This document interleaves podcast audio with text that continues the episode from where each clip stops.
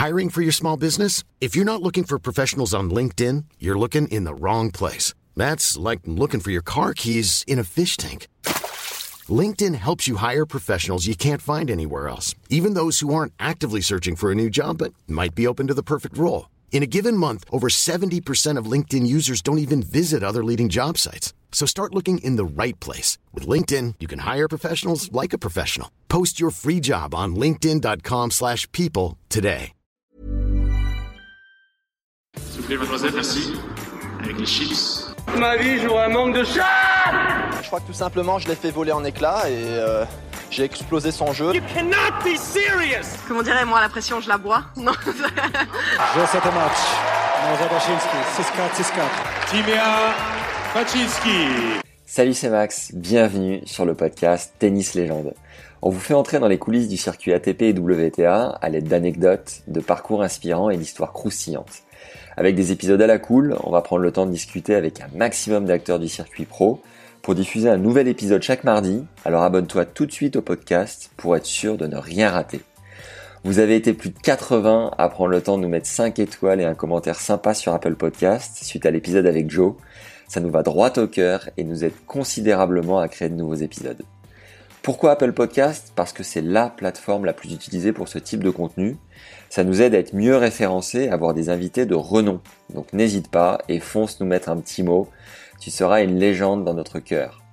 Pour ce troisième épisode, on a l'immense plaisir d'accueillir la rafraîchissante Suissesse au franc-parler légendaire Timéa Bazinski, qui s'est fait connaître dans les médias français en faisant demi à Roland en 2015 et en déclarant Moi, la pression, je la bois. D'origine hongroise, ses parents se sont rencontrés en Suisse et Timéa a vu le jour un 8 juin 89. Tout le monde joue au tennis dans sa famille, c'est donc logiquement qu'elle commence à 3 ans avec sa maman et excelle rapidement dans ce sport en gagnant deux fois d'affilée les petits as, tout comme sa compatriote, une certaine Martina Hingis. Dans cette première partie d'entretien, Timéa se lâche et nous régale avec une anecdote sur la monf. Elle nous raconte ce que ça fait de jouer au tennis en même temps que deux autres martiens que sont Rodge et Stan.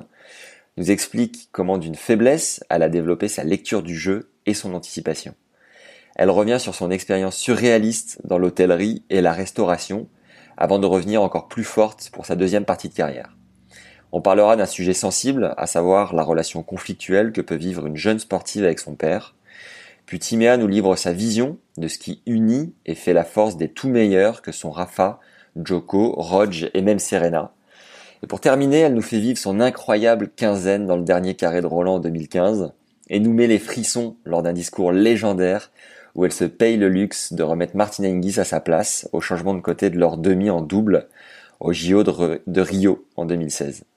La vidéo de l'épisode est également disponible sur la chaîne YouTube Tennis Légende.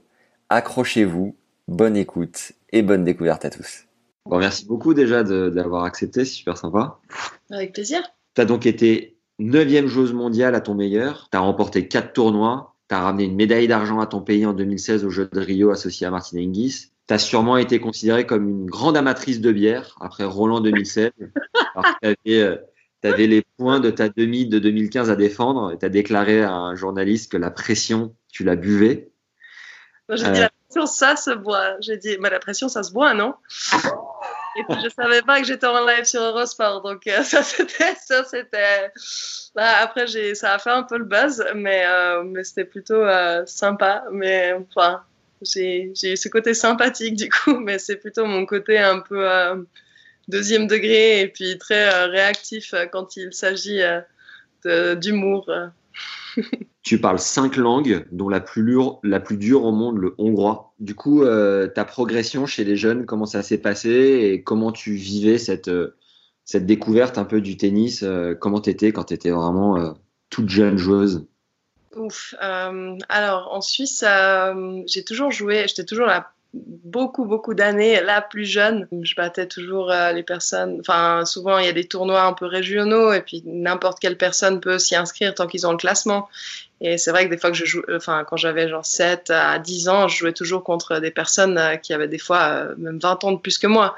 Donc, c'est vrai que ça, c'était un peu particulier. Et c'est marrant parce que des fois, ça m'est arrivé qu'on me fasse du trash talk Ouais, une fois, une, une personne m'avait dit, euh, c'était dans la région lausannoise, j'ai joué ce tournoi et puis j'ai gagné avec grande, grande difficulté euh, le match. Mais euh, puis, bah, évidemment, il y avait, derrière la vitre, il y a mes parents, ma maman me, me disait de manger de la banane. euh, mon père, euh, je sais pas ce qu'il me disait, euh, il faisait tout plein de gestes. Et du coup, euh, quand on changeait de côté, elle disait Ah, mais euh, c'est assez sympa de jouer contre toi parce qu'en fait, j'ai même pas besoin de payer un ticket pour le zoo. Parce qu'il y a tes parents euh, qui font les animaux.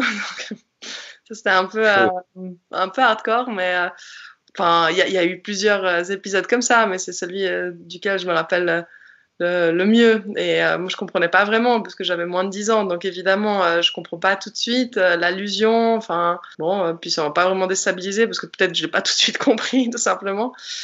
Enfin, je sais que j'étais assez. Enfin, les personnes redoutaient un peu de me jouer. Puis assez rapidement, il y avait aussi des articles qui ont commencé à sortir sur moi. Et malheureusement, c'est là que j'ai commencé à être comparée très très jeune à Martina Hingis. Il faut dire aussi que le circuit avait complètement changé depuis parce qu'il n'y avait plus euh, ce- cette possibilité de jouer euh, les grands chelems euh, à n'importe quel âge et c'était réglementé. Les tournois WTA, on pouvait commencer à les jouer à l'âge de 14 ans. Donc j'ai eu le malheur, c'est même pas moi qui ai voulu le dire, c'est qu'un interview, mon père m'a dit il faut que tu dises ça, faut que tu dises que tu, euh, que tu veux être la plus jeune numéro une mondiale. Puis bon, Ouais. j'ai eu malheur de dire ça et ça m'a poursuivi encore, enfin ça m'a poursuivi un, un petit coup euh, évidemment. Mais quand on est enfant, on- enfin évidemment on écoute ce que nos parents nous disent et ça m'a mis une énorme pression sur les épaules euh, les années d'après. Enfin, par contre, euh, les tournois en Suisse, enfin, assez rapidement, je commençais à faire partie des, du top 10 suisse. J'arriverai pas à donner exactement un âge, mais je dirais vers mes 12-13 ans. Et ensuite, bah, les tournois internationaux, euh, je remarquais, bah, notamment les petits as, euh, que c'est vrai que, en tout cas, les premiers tours, j'avais vraiment une, assez grosse marge.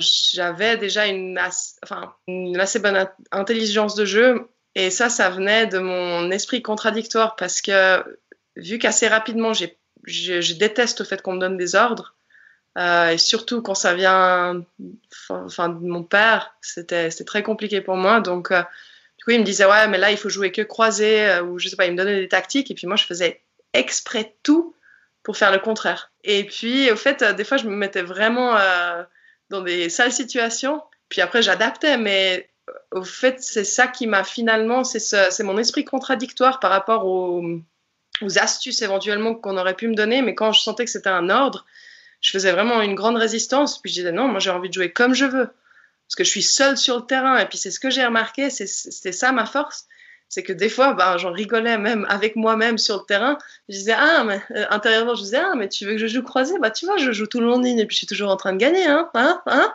tu l'as dans l'os, hein. C'était un peu mon, caractère euh, comme ça. C'est vraiment que je j'aime pas me faire contrôler. euh, J'aime euh, que, que tout le monde soit libre au fait de ses choix. Enfin, finalement, j'avais déjà ça quand j'étais très jeune.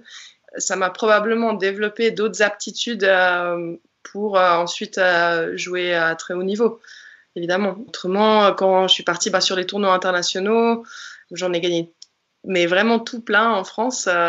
j'en ai joué déjà beaucoup en France, mais j'en ai gagné aussi pas mal. Et à mes 13 ans, j'ai déjà commencé. C'est là que j'ai une wildcard en gagnant la deuxième fois les petits âges. J'ai une wildcard pour Roland pour le tableau. Donc là, j'ai perdu au premier tour, euh, mais j'avais perdu assez, enfin assez, euh, c'était assez net. Enfin, je crois que c'est 3 et 3, quelque chose comme ça.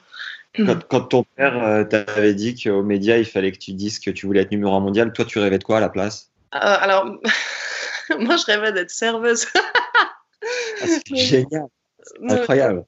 Moi, je jouais au tennis. Bon, c'était cool parce que je gagnais, je gagnais beaucoup de, beaucoup de matchs. Beaucoup, enfin, je veux pas dire je gagnais tous, ce serait très prétentieux de ma part, mais je gagnais énormément en étant petite. Vraiment, euh, j'étais vraiment à mes 12 ans, j'étais déjà la meilleure des moins de 14 et j'ai sauté les moins de 16 euh, pour directement aller aux moins de 18. Après, bah, ça, c'est une autre paire de manches. Mais moi, bah, j'avais une fois, j'ai eu euh, le malheur à l'école quand on nous demande euh, qu'est-ce que tu veux être quand euh, enfin, plus tard?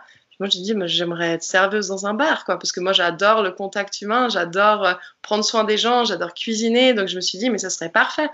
Et euh, en fait, euh, j'ai noté ça sur cette feuille. Mon père, il a eu le mal, enfin, j'ai eu le malheur qui tombe sur cette feuille.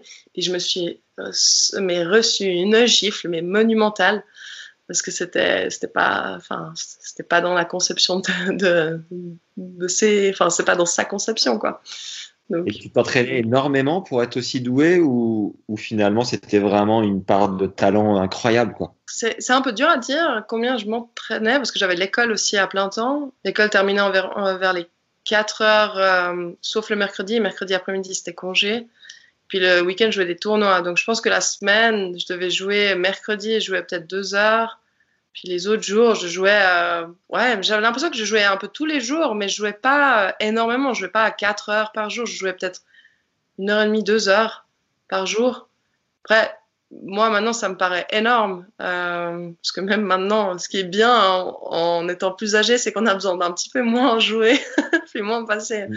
temps sur le terrain, parce que c'est vrai que la balle, on la sent différemment que quand on est jeune. Mais euh, ça me paraît, comme ça, ça me paraît quand même énorme. En plus, il y a les tournois le week-end. En même temps, j'ai l'impression qu'il y a des jeunes qui auraient pu beaucoup plus s'entraîner que moi. J'ai toujours eu ce côté un peu de lire dans le jeu de l'autre, de, j'anticipais énormément, je, je voyais très bien ce que, ce que l'autre allait faire. Ben, le meilleur exemple, c'est que, par exemple, une Radvanska, moi j'ai toujours adoré jouer Radvanska, parce que je, Mm. je- j'arrive à, à être dans sa tête, j'arrive, elle, elle joue tellement controversée, c'est sa façon de jouer, donc il faut juste se dire dans sa tête, ok, elle va jouer controversée. Enfin, j'essayais un peu d'être dans l'esprit de l'autre, et puis je les amortis, je les anticipais énormément. Puis ce qui était, j'étais obligée aussi de, de faire ça parce qu'en étant plus jeune, sur ma première carrière, justement avant que je me, je me fasse opérer trois fois du pied, en 2011, en fait, j'étais pas spécialement fit pour jouer. Enfin, à l'époque, les, les joueuses et les joueurs, enfin, on peut en citer quelques-uns, mais étaient moins athlétiques que maintenant. En étant moins athlétique, bah, il faut trouver euh, d'autres moyens pour finalement gagner ses points. Et ça, c'est la lecture du jeu. Donc ça, ça, le fait d'être moins athlétique que la majorité des joueuses m'a permis finalement euh, d'avoir une lecture du jeu euh, qui soit un petit peu supérieure à la moyenne. Euh, comme joueur qui était un peu moins athlétique à cette époque-là Bah, à cette époque-là, en tout cas chez les hommes, il y a une Albandian, clairement. Talent de malade et puis évidemment aussi euh, enfin, une lecture du jeu, une science du jeu euh, extrêmement Ouais. bonne. C'est pas pour rien. Je veux dire, on peut pas être, enfin, on peut pas être aussi bon que lui, enfin, et, et pas avoir un, un talent à côté. Enfin, comment dire, pour être bon, de toute façon, il faut être bon dans tous les domaines, puis peut-être un petit peu meilleur dans un. Je veux dire, c'est un mix de tout.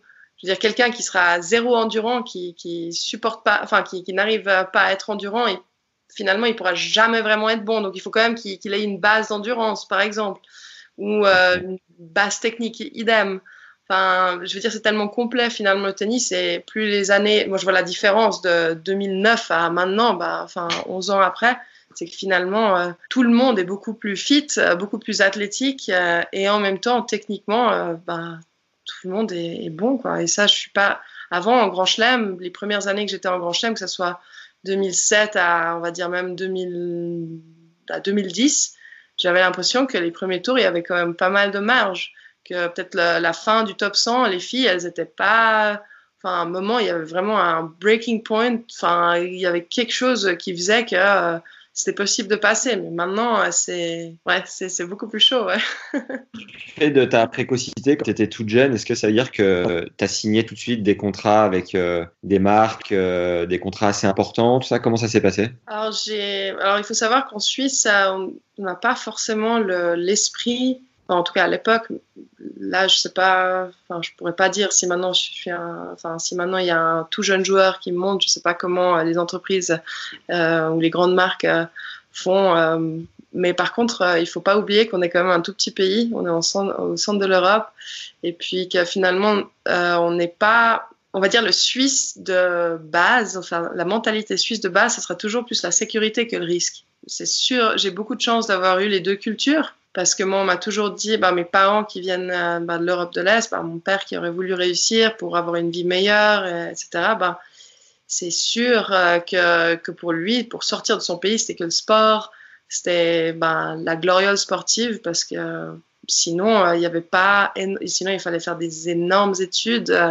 pendant des années et des années, et puis c'était pas forcément possible financièrement, aussi pour toutes les familles, de financer ces études, mais le sport, c'était, on va dire, beaucoup plus simple. Les pays d'Europe de l'Est, généralement, ils avaient toujours tendance à mettre euh, plus de laurier sur euh, une gloriole sportive que euh, sur éventuellement un autre, un autre métier.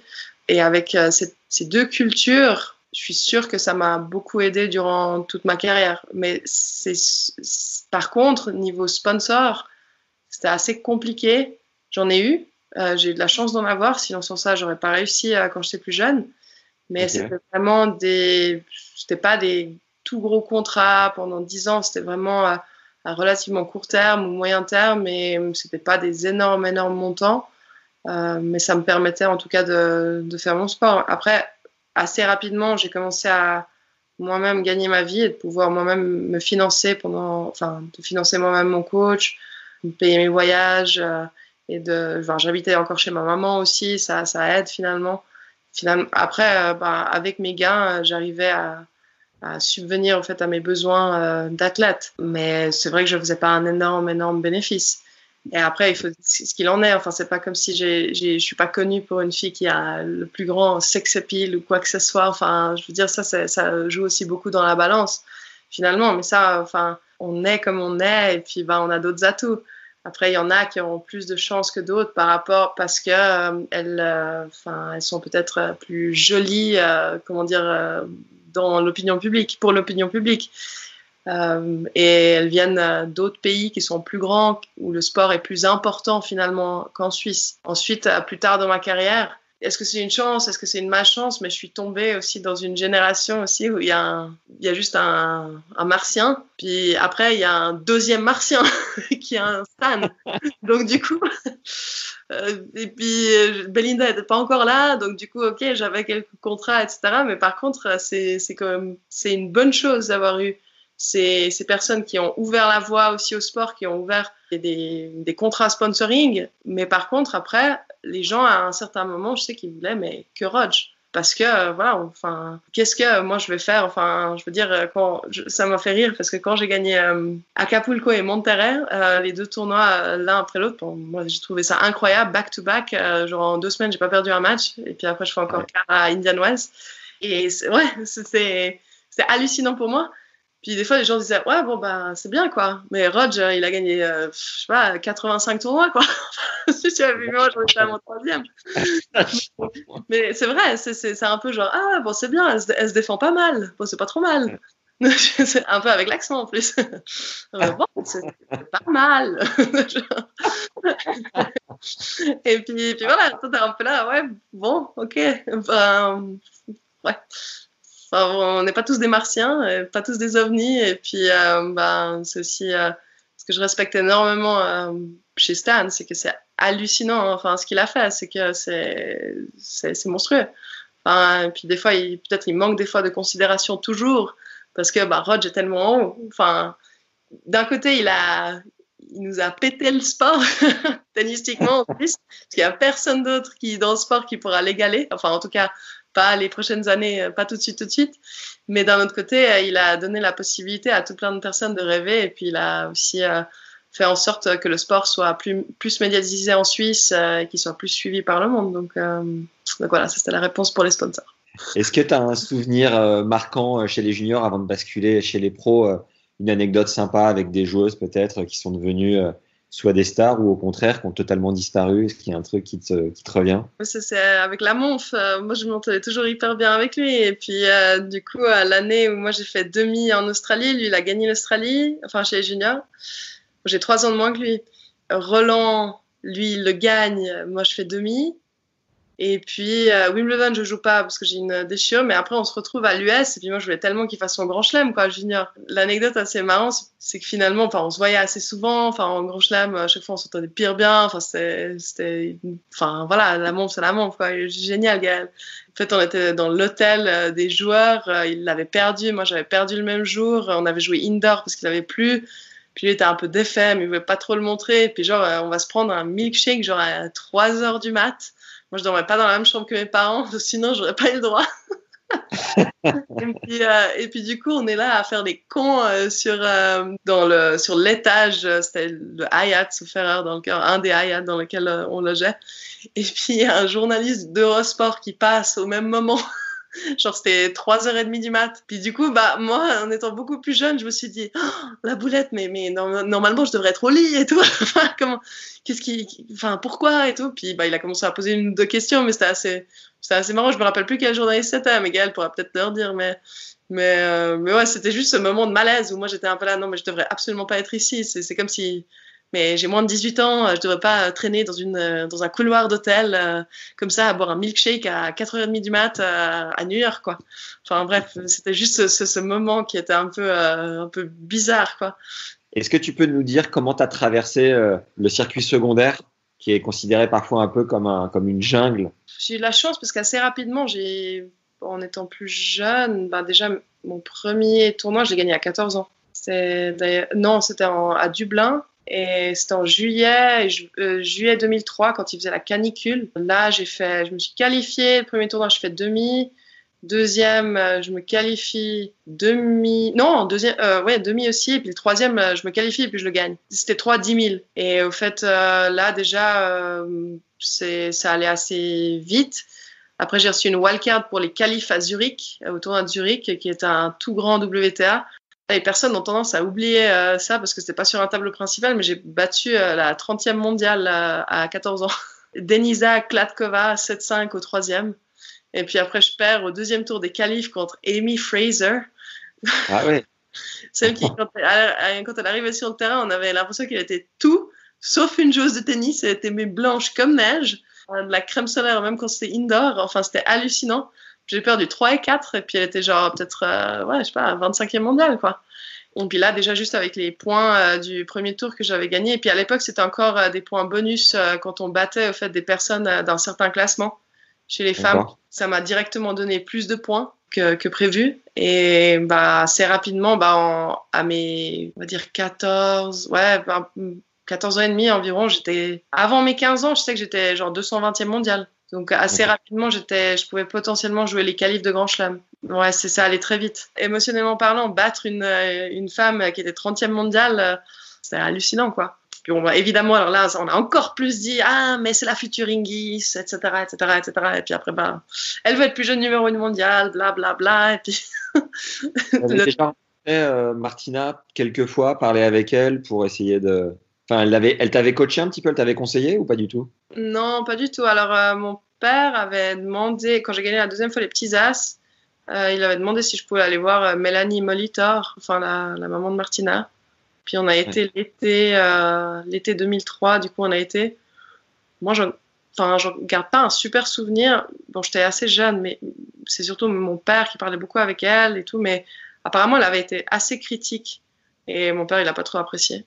Après, euh, Martina, elle, je l'avais pas rencontrée. La première fois que je l'ai rencontrée, Martina, c'était en 2007 à l'US Open. Je jouais Petrova au premier tour et moi, mes chaussures euh, me faisaient énormément mal aux pieds. Et puis, au fait, euh, elle, jouait. Moi, je jouais plus avec Adidas à ce moment-là. C'était. Euh, désolée de dire ça. C'était, au fait, euh, c'était les chaussures Babola et euh, c'était les premiers, vraiment les premières chaussures qu'ils avaient sorties c'était encore un peu sur test. Puis moi, ça me faisait vraiment pas, assez mal aux pieds. Je jouais avant avec les mêmes chaussures qu'elle, que Martina. Et puis, du coup, elle m'a vue et puis elle, me voyait tous les jours chez le physio et puis je lui dis à quel point j'ai mal, etc. En fait, elle m'a donné une paire pour jouer mon match. Ouais, on a, on a exactement la même taille. Puis elle m'a donné, ouais, hyper sympa. Vraiment super sympa. Et puis après, je lui ai, j'ai perdu le match et je lui ai mis ça dans son casier parce que nos, nos casiers étaient pas loin euh, l'une de l'autre. Et puis ensuite, elle m'a dit non, non, non, non, moi je les veux pas. Euh, c'est bon, j'en ai tout plein. il y a une odeur. oui, il y a une odeur, exactement. Et euh, là, je lui ai demandé, je lui ai dit, écoute, ok, je veux bien les garder, mais à une condition que tu me les signes. Ah yes. Euh, bah, j'ai toujours les chaussures de Martina signées. Quoi. C'est assez marrant après qu'on ait gagné une médaille ensemble. à quel moment tu sens que tu exploses vraiment tes, tes, barrières et que tu t'installes euh, parmi les, les, top, top joueuses quoi? Clairement en 2015. C'est possible que ça soit à la tournée au Mexique parce que j'étais vraiment le tout premier match que je joue à Acapulco, je joue contre euh, Richel Ugenkamp il fait une chaleur. Bah, évidemment, à Acapulco, il fait très chaud. En plus, on joue tard le soir. D'ailleurs, il y a eu, euh, juste à côté du terrain, il y a eu euh, des, affrontements de cartels. Et euh, en fait, on a entendu des coups de feu. Et puis le lendemain, on a vu qu'il y avait quatre morts. Donc, euh, mais c'était durant le match. Donc, moi, j'ai entendu les coups de feu. Donc, c'était assez violent. Mais ce match, mais j'ai même euh, quiché pendant le match. Je me sentais, j'avais perdu le premier set. Je me sentais vraiment mal, mal, mal. Et puis euh, là, je me suis dit, mais c'est quand même pas possible. Enfin, de... enfin c'est comme si je me, je me plaignais tout le temps sur, euh, sur comment. Je... Enfin, mais pourquoi ça va pas aujourd'hui Pourquoi ça va pas aujourd'hui Mais et moi, je faisais pas de on-court coaching avec Dimitri. Là, je sais qu'il me regarde et puis à un moment, il me fait, mais t'as les ressources en toi. Il m'a juste dit, tu as les ressources en toi. Puis bah, évidemment, à ce moment-là, j'avais envie de dire, ouais, ouais, c'est bon, on cause toujours. Mais en fait, finalement, juste cette phrase, euh, bah, gentiment, euh, ça m'a remis dedans. Et puis bah, le deuxième, je le gagne. Je revomis entre le deuxième et le troisième. Et puis après, finalement, je euh, finis par gagner le match. Et après, bah, ça commence la série de, de matchs. Quoi. Ouais, ça m'a lancé. Après, je gagne à Acapulco. Après, ce qui était assez violent, c'est que j'ai pris l'avion donc le lendemain de ma victoire pour, pour Monterrey. J'arrive euh, le lundi soir à Monterrey et puis je dois jouer euh, mardi. Et il avait plus le lundi et puis le mardi il avait plus donc j'avais pas joué sur le terrain. Donc j'arrive, je joue Vic Mayer, premier tour et j'étais bah, conditions complètement différentes, euh, altitude complètement différente. Enfin je sais pas combien il y a de dénivelé entre Acapulco et Monterrey mais c'est assez monstrueux. Là je gagne 7-5 au troisième mais en grande grande difficulté et puis évidemment bah, ce qu'il y a c'est que tu tu gagnes un tournoi mais après tu dois directement switcher, tu peux fêter pendant très très peu de temps. Et c'était presque dommage parce que j'étais tellement contente d'avoir gagné enfin un nouveau tournoi et puis j'attendais tellement pas que j'aurais tellement voulu euh, ben, prendre le temps de savourer, non? prendre, prendre, le temps de savourer. Et puis d'ailleurs, c'est marrant parce que le soir, quand je gagne à Capulco, mon coach et mon copain, en fait, ils sont partis plus tôt que moi parce qu'on n'avait pas le même vol. Eux, ils ont dû passer, ils ont dû faire un autre itinéraire. Bref, les, les vols étaient full. Andreas a été dormir, Dim aussi. Et puis moi, j'ai dit, moi, j'ai été à la réception et puis je fais, filez-moi deux Corona. je me suis envoyé deux Corona. En plus, c'est pour me voir. c'est le cas de le dire maintenant. Mais, et, et j'étais, c'était mon petit moment. Genre vraiment, je sais que j'avais ces 45 minutes où j'étais sur la terrasse et j'écoutais la musique et j'étais juste là, je, je me remémorais, de, je, le, je gardais la victoire pour moi, quoi. Et en fait, j'en avais besoin parce que c'est quand même chargé en émotions et j'avais besoin d'un peu de un peu de souffler, de faire, euh, enfin voilà. Alors du coup, après deux bières, euh, je savais plus comment je m'appelais parce que, parce que bon, avec la fatigue, avec tout. Mais euh, mais le lendemain, bah voilà, je me suis réveillée, j'ai pris l'avion, etc. Et puis bah je suis allée à à Monterrey, gagner en grande difficulté. Et là, j'avais courbatures partout. Et là, Dim a fait que de me dire tout le temps, mais c'est dans la tête, c'est dans la tête. Euh, c'est toi qui te fixes au fait tes limites. Et puis euh, c'est là que j'ai commencé à dire assez rapidement, euh, enfin c'était aussi un de mes hashtags sur les réseaux sociaux, c'était limitless. Parce mhm. que ben, j'estime, c'est vrai qu'on se met souvent certaines barrières, genre ah, ce sera trop dur, etc. Et puis ben, Dim, il m'a vraiment fait comprendre que en fait, ça, c'est dans la tête, quoi. Qu'il faut switcher à un moment. Et puis oui, c'est dur, mais si c'était pas dur, ce serait pas drôle, quoi, en même temps. Tu fais quart la semaine d'après euh... Je gagne après Monterrey. Après Acapulco, je vais à Monterrey. Premier, premier match, c'est 53e.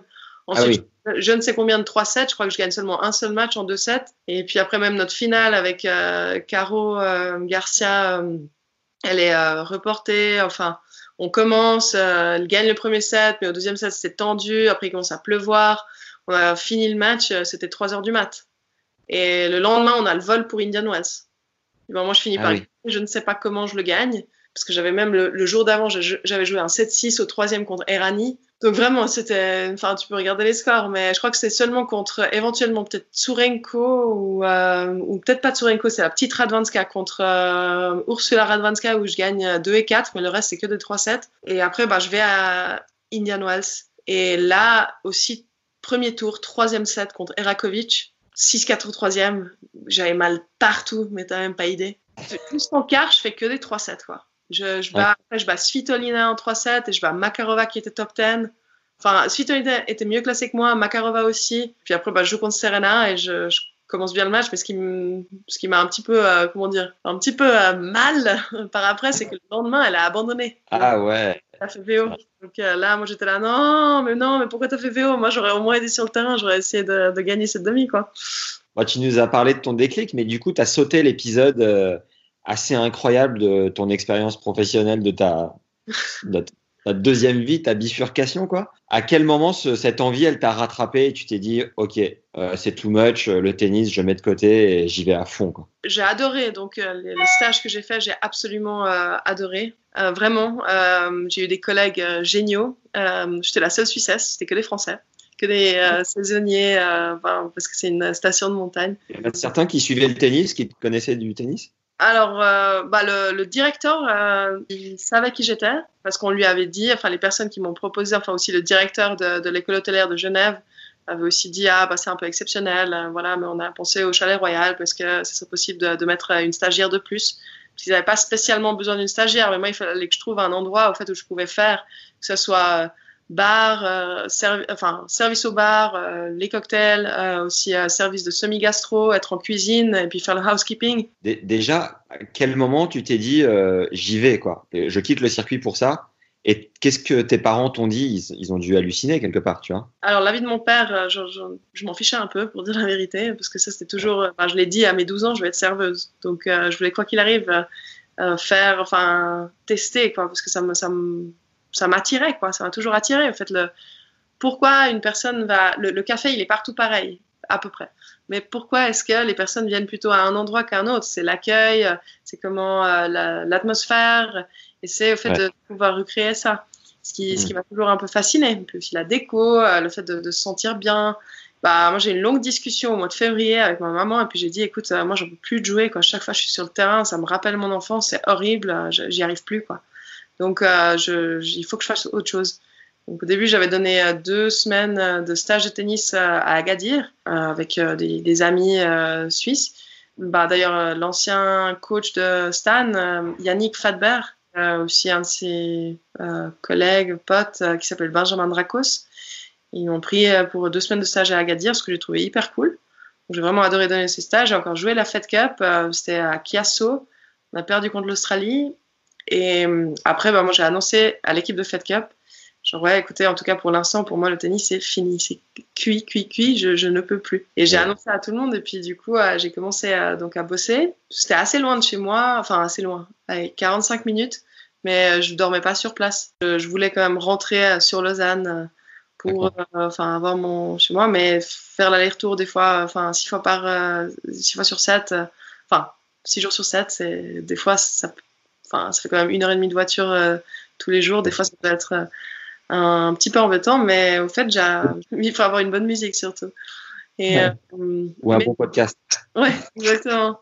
mais c'était cool. Moi, j'ai vraiment adoré. Euh, au fait, c'est quand le, le mail m'est arrivé et c'était, c'était, je crois, le lundi du jeûne. En fait, c'est lundi du jeûne, c'était férié, donc moi j'avais off. J'ai été dormir chez ma maman, euh, ce qui m'arrive jamais d'aller dormir chez ma maman parce que moi j'avais plus de raquettes chez moi.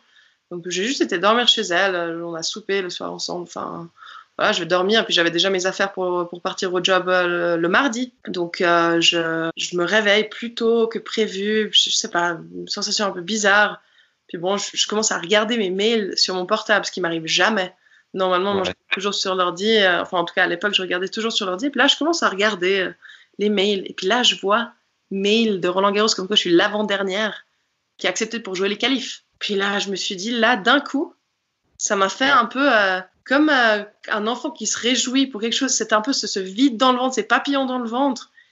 Et puis à ce moment-là, je voyais déjà euh, Andreas. Enfin, on n'était pas encore ensemble, mais euh, puis je lui avais déjà dit. Je lui ai fait, ah, écoute, si je dois, si je suis amenée à jouer Roland au Wimbledon cette année, est-ce que tu viens avec moi? Et puis ouais. lui, il avait ses cours. Il était dans une autre école, donc il pouvait pas forcément. Et puis ça se rapprochait un peu des examens. Et puis là, ce matin, j'ai essayé de l'appeler. Je sais pas, 15 fois, il répond pas. Puis je lui dis, intérieurement, mais je le traite de tous les noms. Je lui fais, mais c'est pas possible. Il m'a quand même promis que. Puis là, il est même pas foutu de répondre au téléphone. Vraiment, mais je, charognais sur lui comme pas possible. Ben, évidemment, j'ai déjà passé la frontière en voiture. Là, j'ai déjà dit à ma mère, je lui fais, écoute, moi, je vais jouer Roland.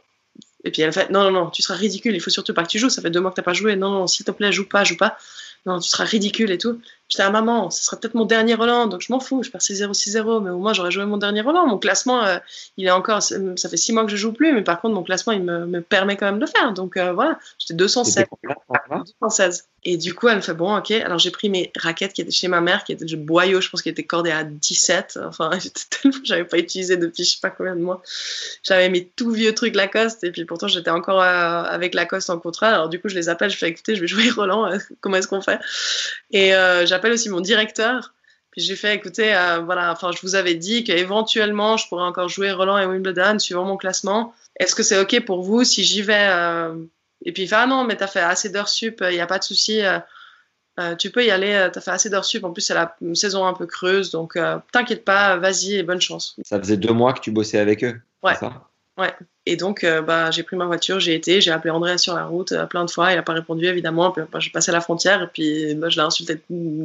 Enfin, je sais pas comment. Je vais faire. Non, mais c'est sympa de, de, promettre et puis tu viens même pas. Peut-être c'est mon dernier Roland et tout. Mais en fait, assez rapidement, euh, dans la voiture, j'ai réalisé que ce serait pas mon dernier Roland. J'ai réalisé, je me suis dit, mais au fait, là, c'est moi qui choisis que je veux reprendre. Quoi. Personne me force et c'est moi qui le choisis. Donc, au fait, je savais déjà dans la voiture que j'allais reprendre à- assez rapidement. Après, je voulais quand même finir mon stage, donc j'ai encore terminé jusqu'en juillet.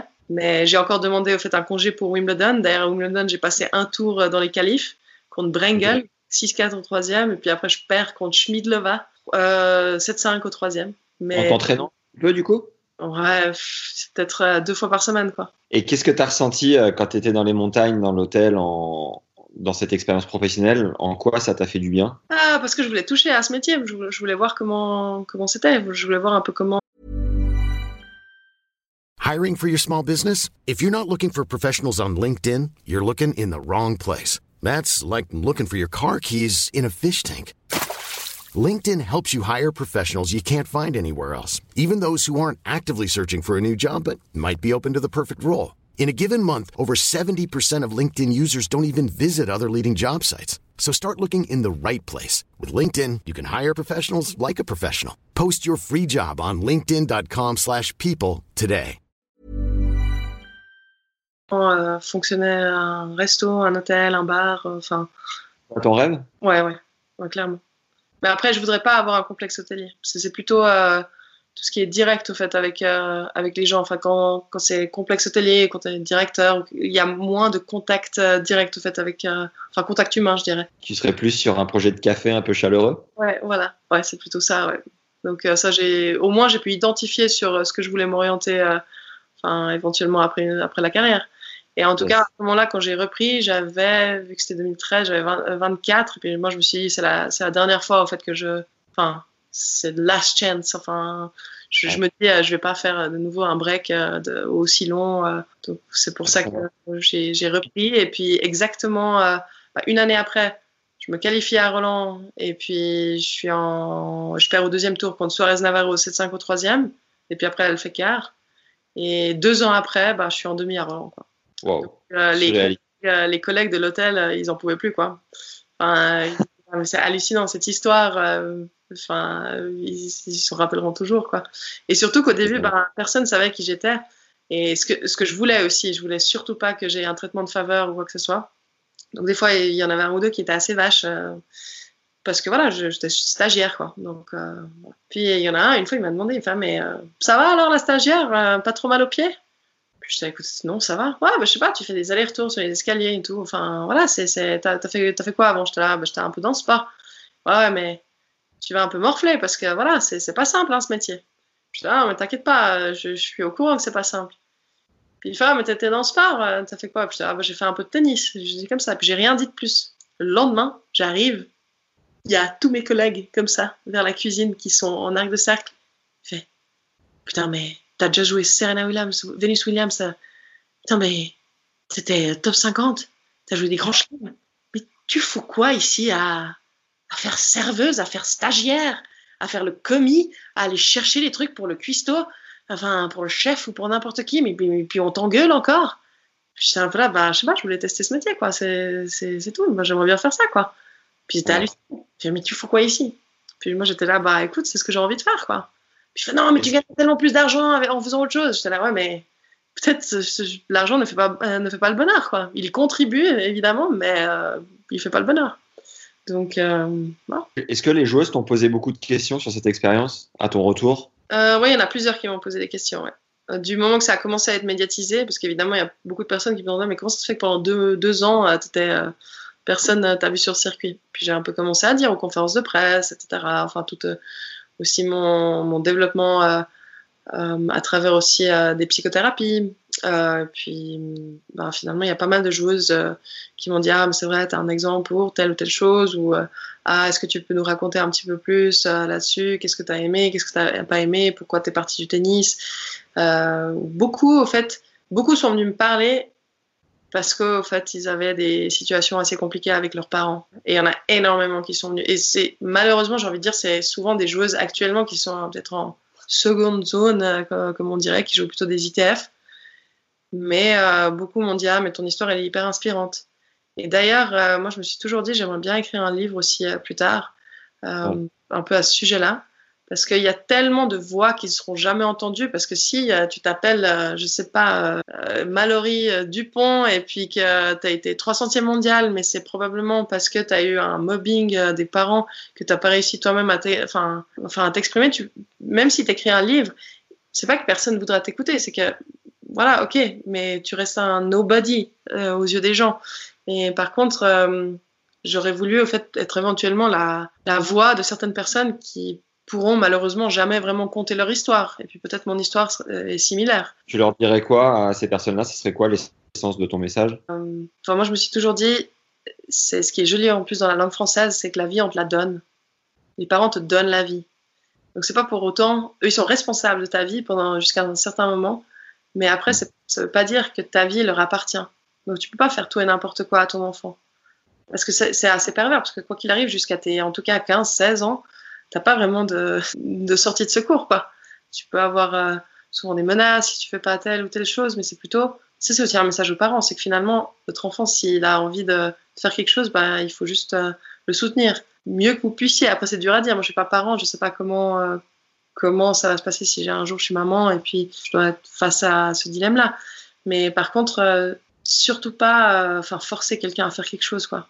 Parce que l'être humain est pas fait pour être forcé. Il faut que cette personne, euh, enfin, que l'enfant trouve sa propre voie et trouve ses propres motivations.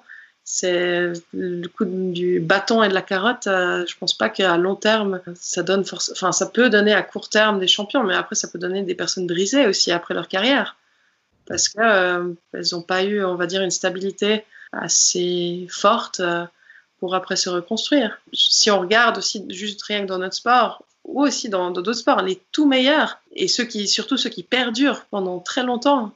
Ben, le meilleur exemple, Nadal, Federer, Djokovic, je veux dire, la passion, elle vient d'eux, elle vient, c'est interne. Ça, c'est, c'est pas quelque chose.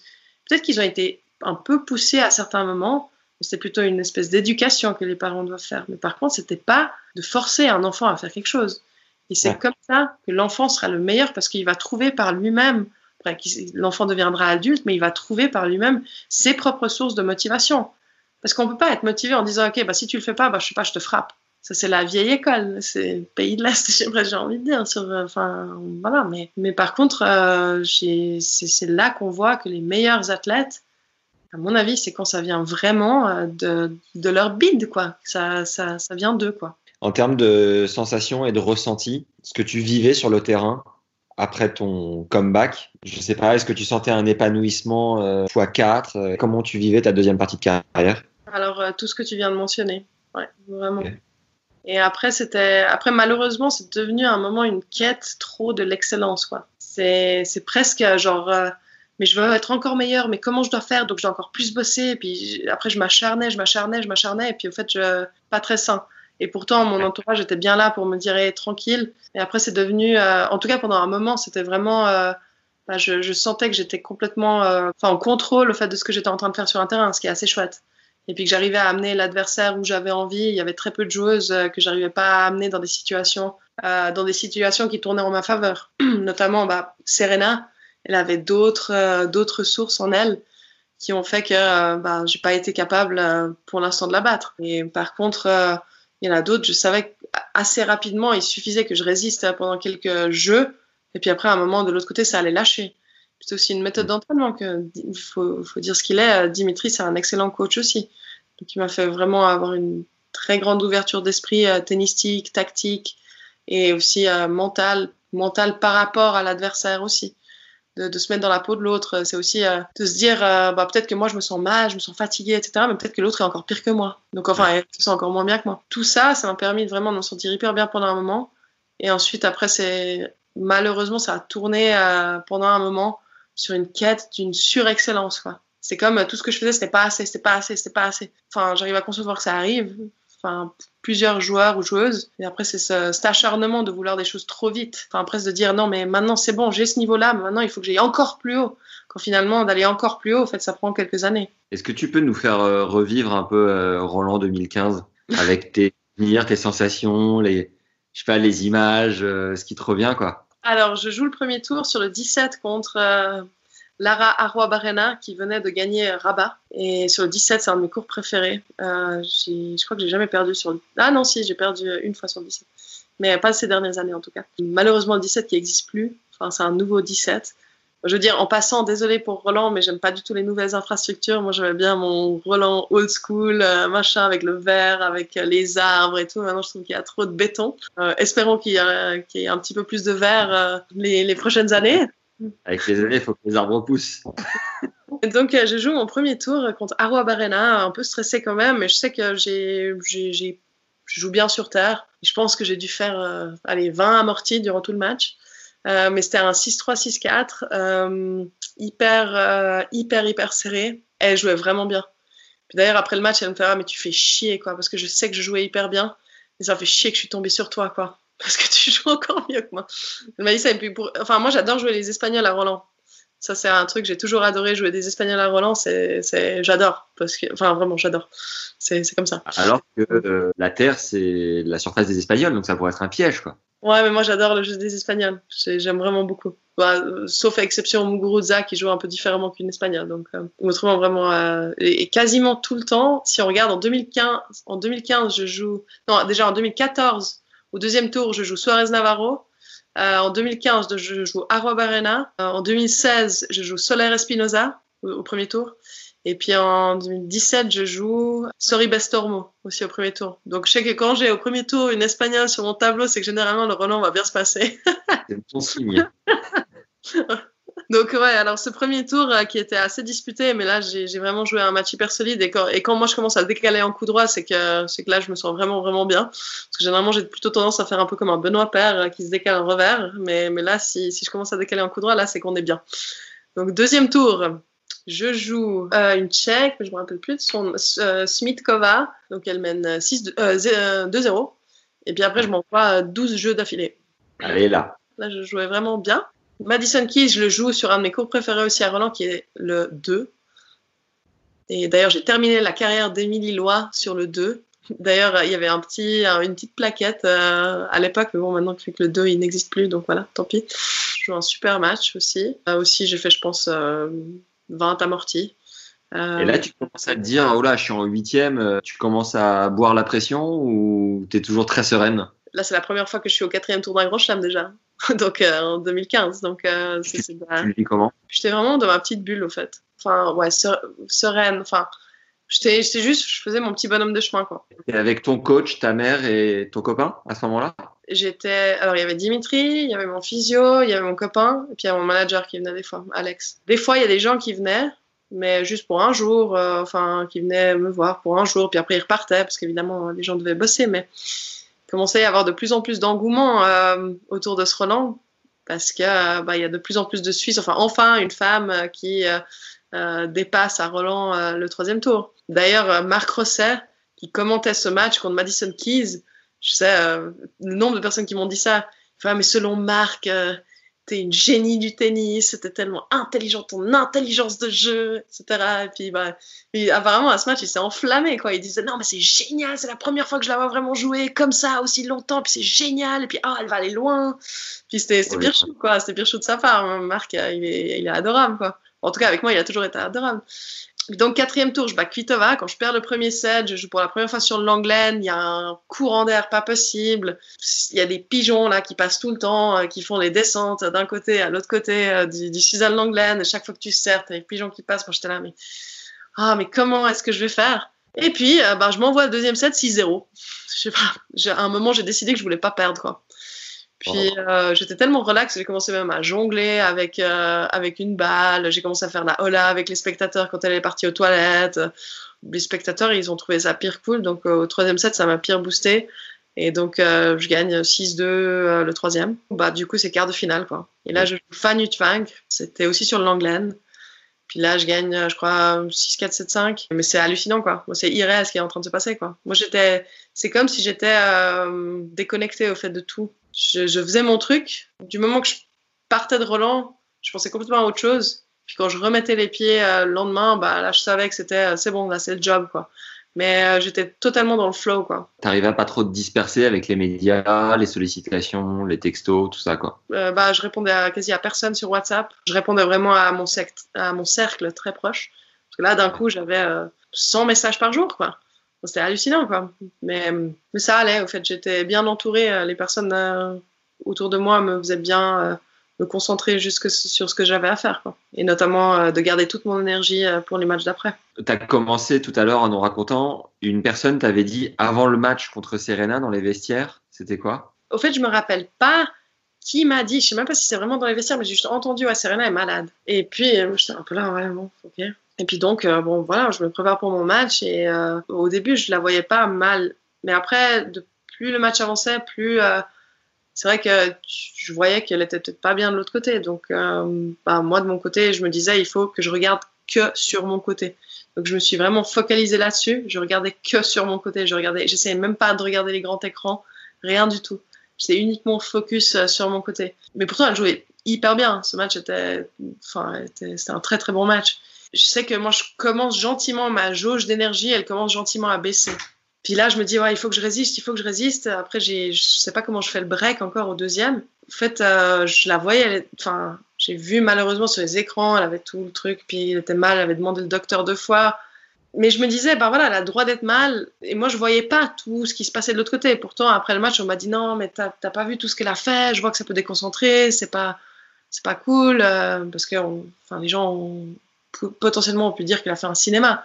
moi, je me dis, mais si j'ai vraiment 39 de fièvre, je suis mal, bah, j'essaie de jouer, enfin c'est une demi de, de, de Grand Chelem, j'ai pas envie de, de la balancer, et surtout qu'elle voulait faire le Serena, Slam cette année-là, ouais, elle l'avait annoncé. Après, elle s'est mis sûrement de la pression supplémentaire euh, pour rien, mais en annonçant ça, c'est comme euh, si j'avais plus d'énergie, quoi. J'avais de l'énergie, mais j'avais, encore au début du troisième, il y a les trois premiers jeux qui sont hyper disputés, j'ai les balles de jeu dans les trois premiers jeux, et je les fais pas. Mais là, juste d'être de nouveau sur le board, d'être euh, d'être enfin de gagner un jeu, ça, ça m'aurait sûrement beaucoup, beaucoup aidé euh, pour qu'éventuellement l'issue du troisième soit différent. Après, je dis pas que forcément c'est moi qui aurais gagné le troisième, mais on, moi, j'aurais pas perdu 6-0. Quoi. Dingue, au fait, c'est qu'au début, elle jouait bien. Après, pendant un moment, elle, elle jouait un petit peu moins bien. Et c'est là que moi, j'ai vraiment pris le dessus.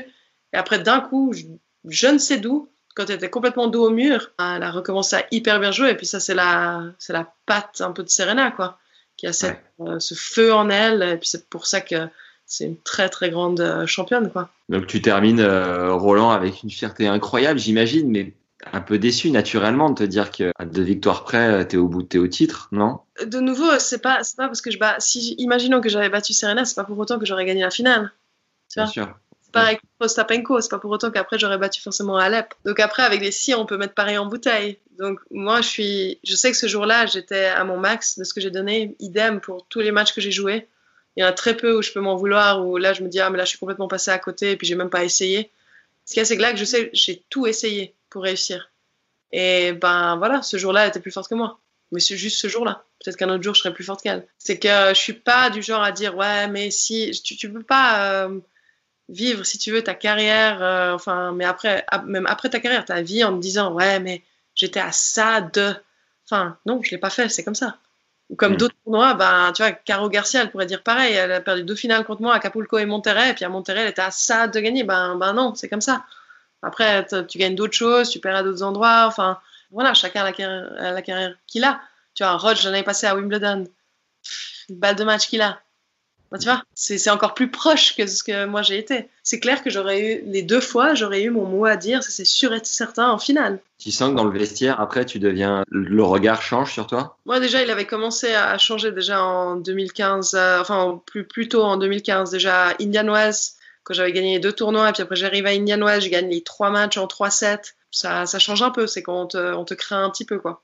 Comment tu vous vous rapprochez après avec Ingis pour le double euh, au JO de Rio? Et comment vous vous apprivoisez toutes les deux? Parce que je sais pas si vous étiez copines forcément, amies ou quoi. Comment ça s'est passé? Ah, c'est une histoire assez hallucinante. À la base, elle voulait pas jouer avec moi. À la base, elle voulait jouer avec euh, avec Belinda. sa maman avait aussi entraîné euh, Belinda quand Belinda était plus jeune. Et puis moi, pourtant, moi j'étais top 10 hein, à ce moment-là. Et puis j'étais un peu là, mais quand elle a dit non, mais moi je joue avec Belinda, moi j'étais dégoûtée, quoi. J'étais un peu là, mais attends, tu m'as vu jouer plusieurs fois en Fed Cup, tu m'as vu en Grand Chelem, tu, tu, enfin. Et puis surtout que moi je pense, et, je suis, enfin, en tout cas à l'époque, euh, en tout cas en 2016, je pense pas que euh, Belinda et puis Martina auraient été une bonne combinaison pour aller loin parce qu'elles ont exactement le même jeu. Et puis je pense que à Martina, il fallait quelqu'un qui puisse la compléter, comme moi j'aurais pu la compléter. Et bon, après, c'est plus simple de dire ça par après, hein. enfin, on est bien d'accord. C'est sans aucune prétention que je dis que leur jeu est un petit peu trop similaire. Donc, au fait, si une tactique fonctionnait pas, je suis pas sûre si elles auraient eu la possibilité de faire une plan B ou plan C. Alors, ce qui s'est passé, c'est que Martina donc dit, ouais, je joue avec Belinda, et puis moi, j'étais un peu là, enfin, voilà, un peu dégoûtée. Bon, j'étais là, bon, ok. Moi, je devais aller avec, euh, du coup, Victoria Golubic. Et finalement, euh, vraiment, euh, quelques jours avant le départ, Martina fait que de m'appeler tous les jours, tous les jours, tous les jours.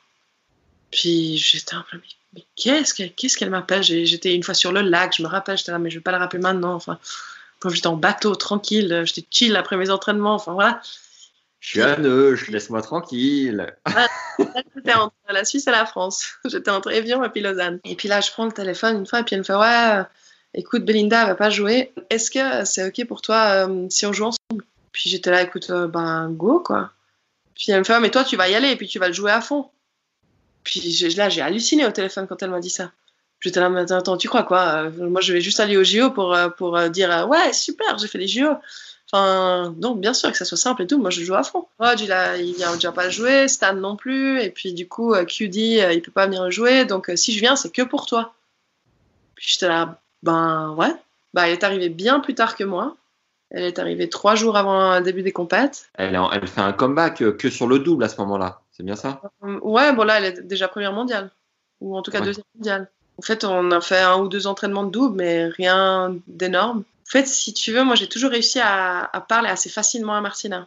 J'ai beaucoup de. Moi je dis les choses très très honnêtement, euh, elle aussi elle est très très cash aussi. Je pense que c'est pour ça que des fois les, les propos qu'elle a pu avoir, des fois par le passé durant sa carrière, c'était pas toujours euh, les gens l'appréciaient pas énormément parce que c'est vrai qu'elle n'a pas trop de filtres.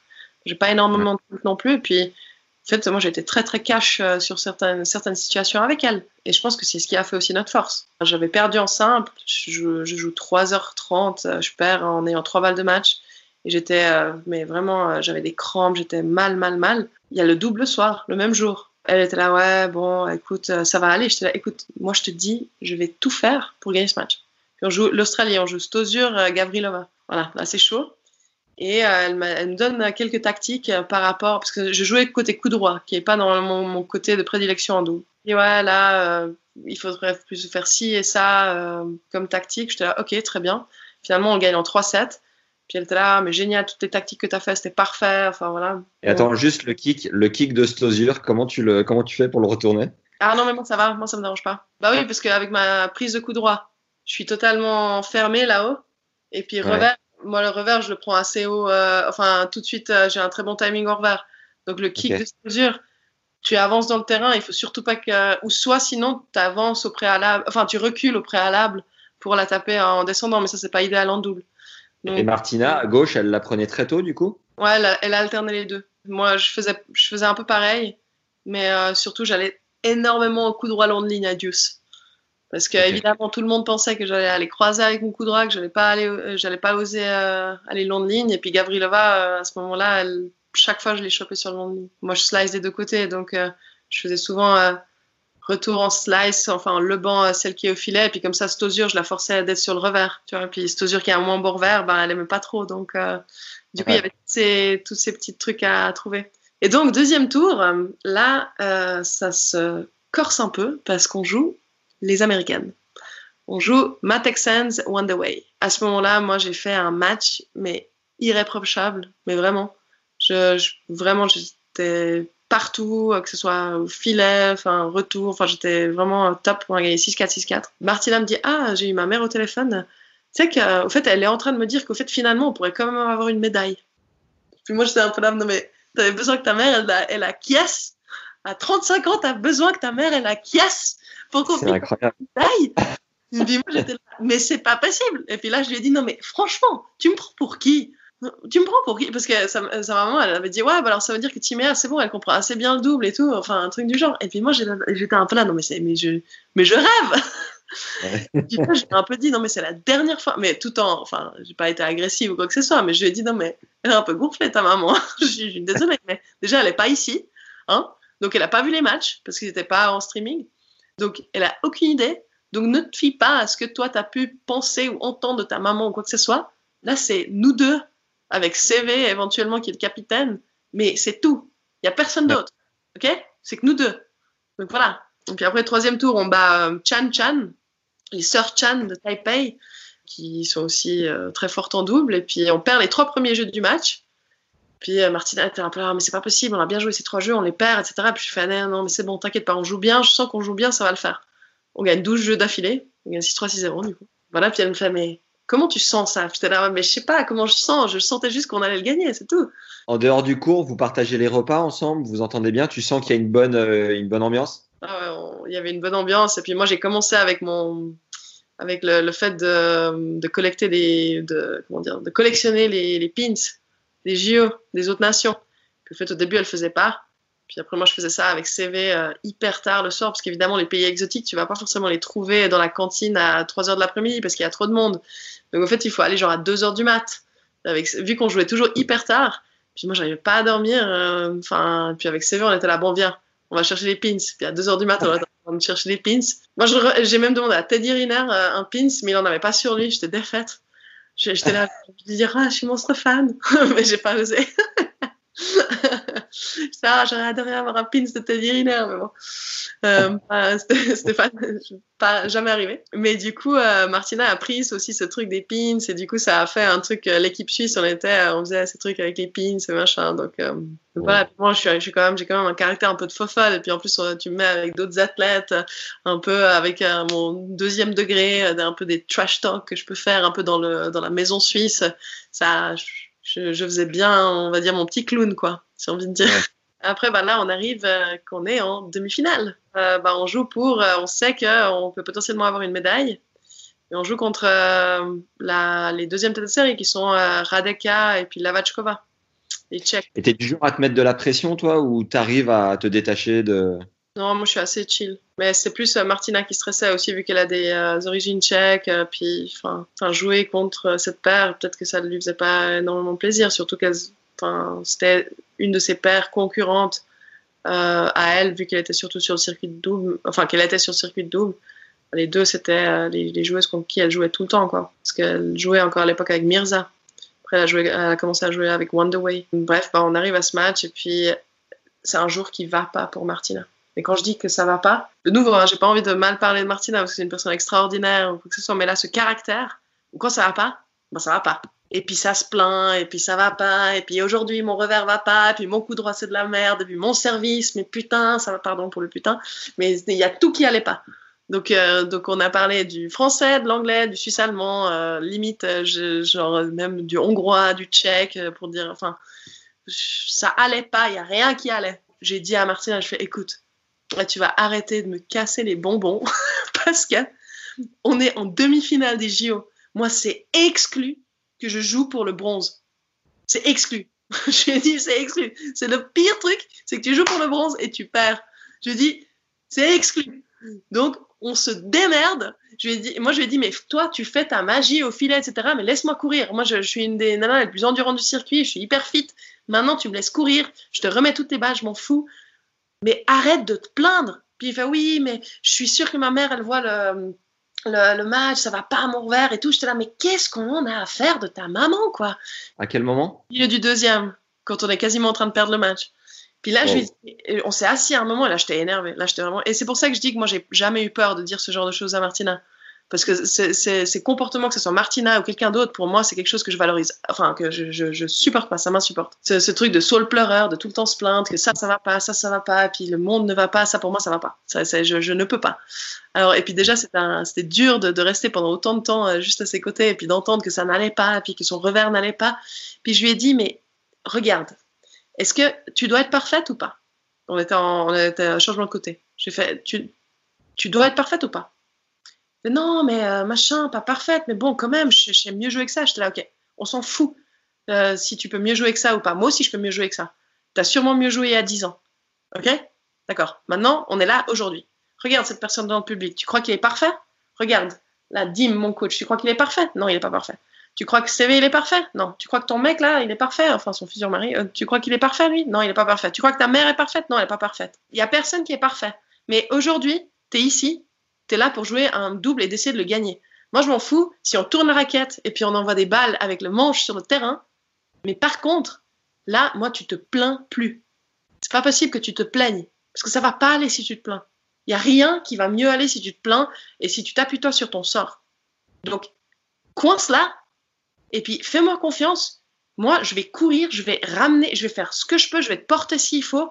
Je, je te donnerai tous les. Parce qu'elle était limite en train de cramper, mais ça, c'est les crampes de stress. Fais ce que tu veux, mais s'il te plaît, toi, concentre-toi sur un truc, sur ton service. T'arrêtes de te plaindre maintenant. Tu te concentres à mettre ta première dedans et c'est tout. Comme tu as toujours fait toute ta carrière, il faut pas que tu fasses des aces, t'es pas Williams. Donc voilà, tu vas pas faire d'ace Martina. Si t'en fais un, bah c'est génial. Mais prends tes atouts. Aujourd'hui, tes atouts, c'est ton intelligence de jeu. Si ton revers, tu le sens pas aussi bien, bah monte tout le temps au filet. Essaye de finir le point par. T'es es une des meilleures smasheuses du monde. Alors monte au filet, smash, prends des volets. Et puis c'est comme ça qu'on va gagner. Et puis moi, je suis derrière. Et puis j'essaye de faire tout ce que je peux pour remettre un maximum de balles ou je monte au filet avec toi. Mais on trouve une solution. On arrête de se plaindre. Puis là, c'était un peu un motivation talk. Et puis euh, c'est pour ça que chaque fois qu'on parle, euh, enfin que quelqu'un devant Martina parle des jeux, etc., elle a les larmes aux yeux parce que c'est un truc qui était très très fort à ce moment-là. C'est, je pense que par exemple, si elle avait joué avec une Belinda, Belinda n'aurait pas été capable de faire ce discours. Mais c'est que moi, j'en avais rien à faire, que ça soit euh, la reine d'Angleterre ou Martina ou Dieu sait qui, c'est que ce match, je voulais le gagner. Et il fallait, et j'étais sûre qu'on avait les possibilités de le gagner. Mais il fallait juste mettre un peu son poing dans la poche et puis euh, ben, dire ok ça va aller mieux ça va aller mieux et puis ben on a sauvé euh, trois balles de match c'est là que Martina a envoyé une balle dans la tête de Lavachkova elle lui a cassé l'os ici crânien mais c'était pas après elle était ce que j'ai pas trouvé correct envers Martina c'est qu'après ben, les Tchèques ils disaient comme quoi c'était euh, c'était voulu etc je suis pas d'accord parce que je veux dire, tu veux gagner le match, mais tu veux pas envoyer la balle dans la tête de quelqu'un. Donc ça, c'est sûr. Ça peut, il y a des accidents qui peuvent arriver. Malheureusement, c'est arrivé à ce moment-là. Et puis d'ailleurs, c'était un match hyper hyper important. Donc c'est clair, c'est beaucoup plus simple après d'accuser quelqu'un d'avoir voulu faire ça int- intentionnellement. Mais quoi qu'il en soit, euh, on savait pas au fait que, que c'était fissuré avant à son lobe, euh, enfin ici. Ben, au troisième set, Martina crampait. Enfin, de l'autre côté, il y avait, on, on a réussi à, à disloquer finalement. euh, la, la bonne ent- pas la bonne entente, mais euh, l'alchimie au fait euh, de nos adversaires. J'ai réussi à gagner 6-2 au troisième, ou 6-3, au- si je crois 6-2 au troisième. Là, je lui dis, mais putain, Martina, on est médaille olympique. Et puis moi, je commence à chialer, je commence à chialer. Puis je sors du terrain et je pleure, mais comme une madeleine. Je, je pense que j'ai pleuré pendant 3 heures. Et puis j'étais là, mais je- j'arrivais même plus à parler normalement. J'étais là, mais je saule, pleure. Enfin, en fait, je voulais dire je, je saule. Enfin, moi, des fois, je dis, ah, mais tu saules, c'est que tu pleures. Puis moi, je voulais dire, ouais, mais je saulerie. Et J'étais au téléphone avec André. J'étais là, ouais, je saulerie, je saule, je sais pas quoi faire. Il y a tout plein d'émotions. Puis je je saule, pleure, je saule, pleure. Et puis, lui, il se marrait. Il pleurait aussi. Enfin, c'était hallucinant, quoi. C'est incroyable. Et la finale? Bah, la finale, on perd 6-4, 6-4. Hyper euh, serré. Ça joue à qui? Makarova Vesnina. Et puis ça jouait à rien, quoi. Il y avait tellement d'émotions déjà pour gagner cette demi. Et puis on est, on- est venu à déjà, on est arrivé à déjà à cette finale, j'ai envie de dire, de, en partant de tellement rien. Puis on a mis Ouais. tellement d'énergie déjà. C'est que peut-être en finale, vu que c'était la première fois aussi qu'on jouait ensemble, euh, enfin ce tournoi, c'était la première fois qu'on jouait ensemble, c'est que finalement ça a fait qu'il nous manquait ce petit truc en plus que par exemple Makarova et Vestina ont euh, depuis des années, parce qu'elles jouent depuis des années ensemble. Mais ça, pour moi, cette, cette médaille d'argent, pour moi, ça a la saveur d'une médaille d'or. quoi. Enfin, c'était c'est tellement inespéré, quoi. Enfin, je voyais encore Martina qui m'appelle euh, juste avant. Enfin, genre, je le disais, qui m'appelle, il fait oh, bon, t'es sûr que t'as envie d'y aller? Parce que moi, enfin voilà, si c'est pour balancer en double, je vais pas trop. Enfin voilà, quoi. Puis moi, je, je- on part de ce téléphone où moi, je suis sur le lac, et euh, finalement, euh, on arrive à avoir une médaille d'argent, quoi. Pendant l'hymne national, tu te souviens ce que tu as ressenti? Ah, mais moi, toutes les hymnes nationales, je saule comme une madeleine. Enfin, c'est pas possible. Je, euh, tout ce que tu as envie. Même, euh, je regarde euh, l'équipe de foot, il y a une hymne nationale. Les combats de lutte ensuite en Suisse, euh, il y a l'hymne national qui passe. Moi, chaque fois, je, je me décompose, quoi. Donc, euh, mais là, sur ce podium, oh là là, sur ce podium, j'arrivais pas à m'arrêter de pleurer. Et puis Martina, elle me, elle me faisait un coup de queue, elle fait arrête, parce que maintenant, moi aussi, je pleure. puis ça me sortir, elle fait non, non. Puis on était là comme les deux madeleines, comme ça, sortis de nulle part. à pleurer, quoi. Merci de nous, nous faire vivre ça avec autant de sincérité et d'émotion et de détails. Quel régal. Ouais, je suis très contente Alain. Comme Merci beaucoup Tina. Mais avec plaisir. Merci à, toi. Bonne soirée à toi et puis à bientôt. ouais, ciao ciao. Merci d'avoir écouté cet épisode jusqu'au bout. Si t'as aimé, laisse-nous une évaluation 5 étoiles sur iTunes dès maintenant. C'est ce qui nous aide le plus à faire connaître ce podcast et à avoir des invités de renom. On lit tous les commentaires, ça motive énormément à continuer. Et tu peux aussi faire une story Instagram en taguant le compte Tennis Légende lorsque tu découvres un nouvel épisode. On se fera un plaisir de te reposter. Dans la seconde partie, la semaine prochaine, Timéa nous raconte sa plus grosse fiesta sur le circuit, dans la suite d'un palace à Berlin après une victoire épique en Fed Cup. Elle nous donne son conseil numéro un pour tous les jeunes joueurs et jeunes joueuses qui rêvent de devenir professionnels de tennis. Timéa nous partage sa relation avec cette icône qui est devenue Roger, qui lui a gentiment donné un petit coup de pouce à un moment donné de sa carrière. On parlera aussi de la manière de gérer son argent quand on est sur le circuit, et de son premier gros chèque encaissé au passage, de sa notoriété en Suisse et de son rapport aux réseaux sociaux, puis de l'après-carrière qui approche doucement et ce dont elle continue de rêver. Bref, du lourd, alors abonne-toi tout de suite pour être sûr de ne rien rater. Pour finir, si t'es pas au courant, on fait des t-shirts légendaires que tu peux trouver sur notre boutique en ligne, boutique.tennislegende.fr. Le lien est dans la description en dessous de l'épisode. À très vite pour un nouveau contenu. Ciao